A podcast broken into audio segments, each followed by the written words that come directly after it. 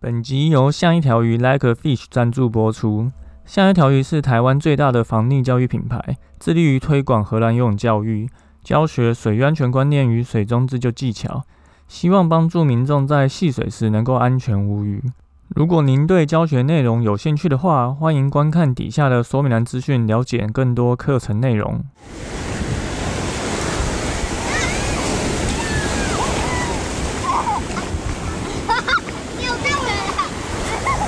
现在时间下午五点钟，海水浴场关闭，请尽速从水里上来，谢谢。Hello，大家好，你现在收听的是救生日常，我是焦哥，又来到本周的新闻报报啦。这个疫情升温，果然对游泳教学影响很大。教哥大概有大概有十组学生请假哦，十组真的很多诶。那这周就一直在跟学生调课来调课去，真的都有点调到不好意思。那观察了一下其他教练的出没频率，还有泳池的周末状况啊，现在来游泳池游泳的真的是少很多，所以看来还是很多人对于。不能戴口罩的运动是相当有疑虑的，但还好，是焦哥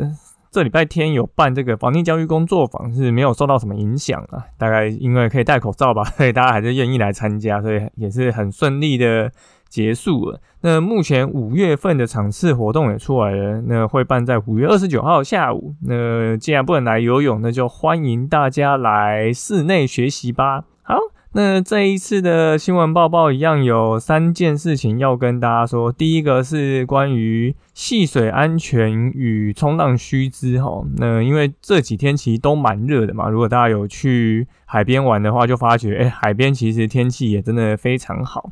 那焦哥这几天就是有一天。好天气的时候跑去海边冲浪，那也已经很久没冲浪了啊。上次冲大概已经是还在芙蓉当救生员的时候，所以虽然冲浪没有很厉害，但还是玩得很开心。那这次焦哥去的地点是这个双狮吼，就如果有在冲浪的人可能才会知道，因为这是一个比较冷门的地方，不是大家会去的乌石港这样子。所以如果你到一个新的地方戏水啊，或是冲浪啊，大概有几件事情要。提醒大家，第一个就是你要记得先暖身做防晒，而且要常补水，因为你在海边其实太阳很大，然后在水里也容易消耗你的热量能量，所以要记得常补充水分。再就是，如果你要冲浪的话，你必须先观浪，然后看别人怎么冲的，看人家会绕过哪边礁石，可能会有危险。那你到一个新地点，先去观察在地的玩家是怎么去。玩乐的那这件事情就非常相当重要。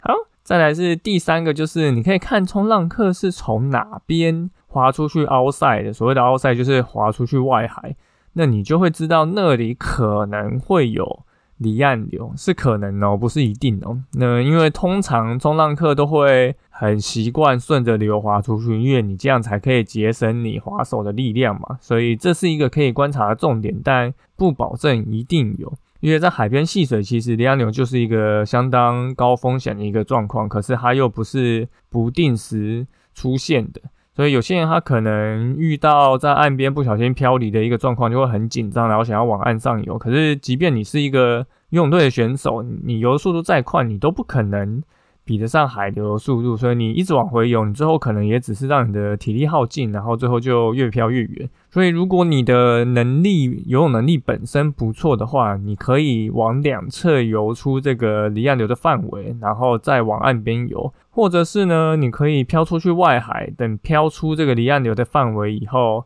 再往岸边游。那如果你是本身不会游泳，或是你的游泳能力没有办法让你游回岸上的话，那你就一样做仰漂，然后找时机点呼叫球员。那关于这个离岸流的这个详细的说明啊，跟一些潮汐涨退潮的状况，焦哥以前也有写过一篇关于海边戏水的环境风险判读。那一样会把这个文章连接放在底下的说明栏资讯。好，然后第二件事就是最近午后雷阵雨开轰啊，就有四个县市有大雨特报，你要注意强风跟溪水暴涨。那气象局在这个四月二十四号中午的时候发布了大雨特报，这两天大家应该都有突然被一波雨吓到。那因为午后的对流。云系发展的很旺盛啊，容容易造成这个短时间的强阵雨，这个就是进入春天的一个征兆。那通常这些雨也很容易发生在这个宜兰啊、新北的山区，所以呢，如果你最近有去这个溪边玩水啊，或者是去溪边践行啊，因为这种局部大雨很容易造成溪水的暴涨跟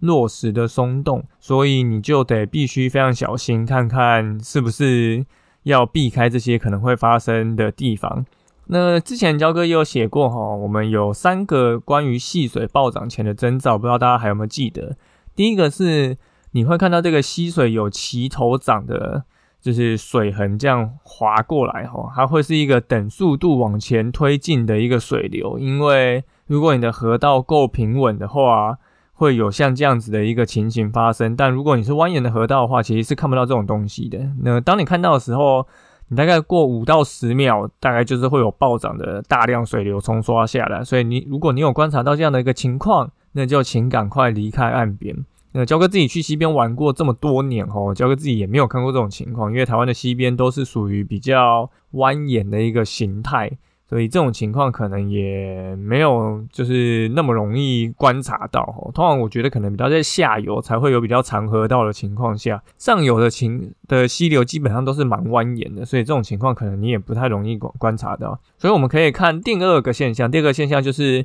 你的水面会突然变得浑浊，因为每一个流域不一样嘛，不一定会有这个齐头水，可是当大量的溪水从上游冲刷到下的时候，一定会携带大量的落叶、枯枝，还有泥沙，会形成这个滚滚的黄流。吼，大家就算没有看过，就是在溪边亲眼看过，你一定也看过新闻的画面，你就会看到这个像洪水一般的水流都是非常黄的，吼，而不会是清澈的水流。所以这个也是一个征兆。那再来第三个，我们可以来观察这个水流的速度有没有变快，因为你有大量的水流冲刷下来，其实会把这个速度推进而加速，所以这种状况也是会发生的。只不过流速突然加快，这个也是不好用眼睛来观察，除非你是可能比较有经验的玩家。那关于这些观察的照片跟影片，焦哥以前也有写过一篇关于溪水暴涨的文章，那一样会把这个文章连接放在底下，大家可以再去看一下。好，最后一个资讯是一个好康资讯哈，这个住在新北市中和的民众有福喽哦，或是永和新店也是可以。我们这个综合的水上安全救生协会要开这个免费的教学班哦，有教学。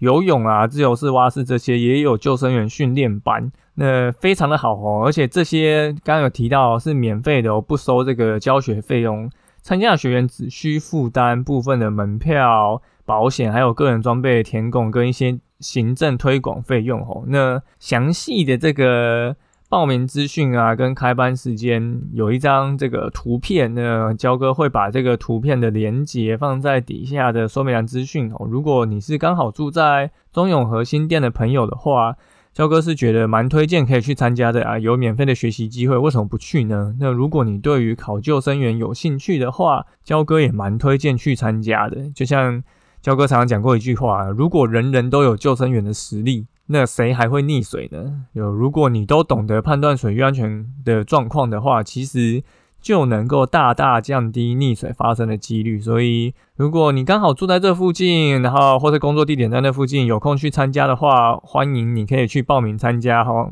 好，今天的新闻报报就到这边，主要有三件事情跟大家说。第一个就是注意这个戏水安全跟冲浪须知哈，你可以先观察一下当地人是怎么冲的。然后从哪里滑出去，你就会知道这个水流的状况。那记得下水前要暖身、做防晒跟补水。那最近去溪边，不管是去玩水还是去健行，我们都要小心这个落石跟溪水暴涨。我觉得最近有下一些午后雷阵雨，尤其是山区，最容易发生这种情况。那再来就是。在中永和这边有水上安全救生协会有开这个免费的教学班哦，那相关的报名资讯大家都可以自己去看，可以选择自己有兴趣的课程报名。好，那今天的新闻报报就到这边，感谢你收听今天的救生日常，我是焦哥。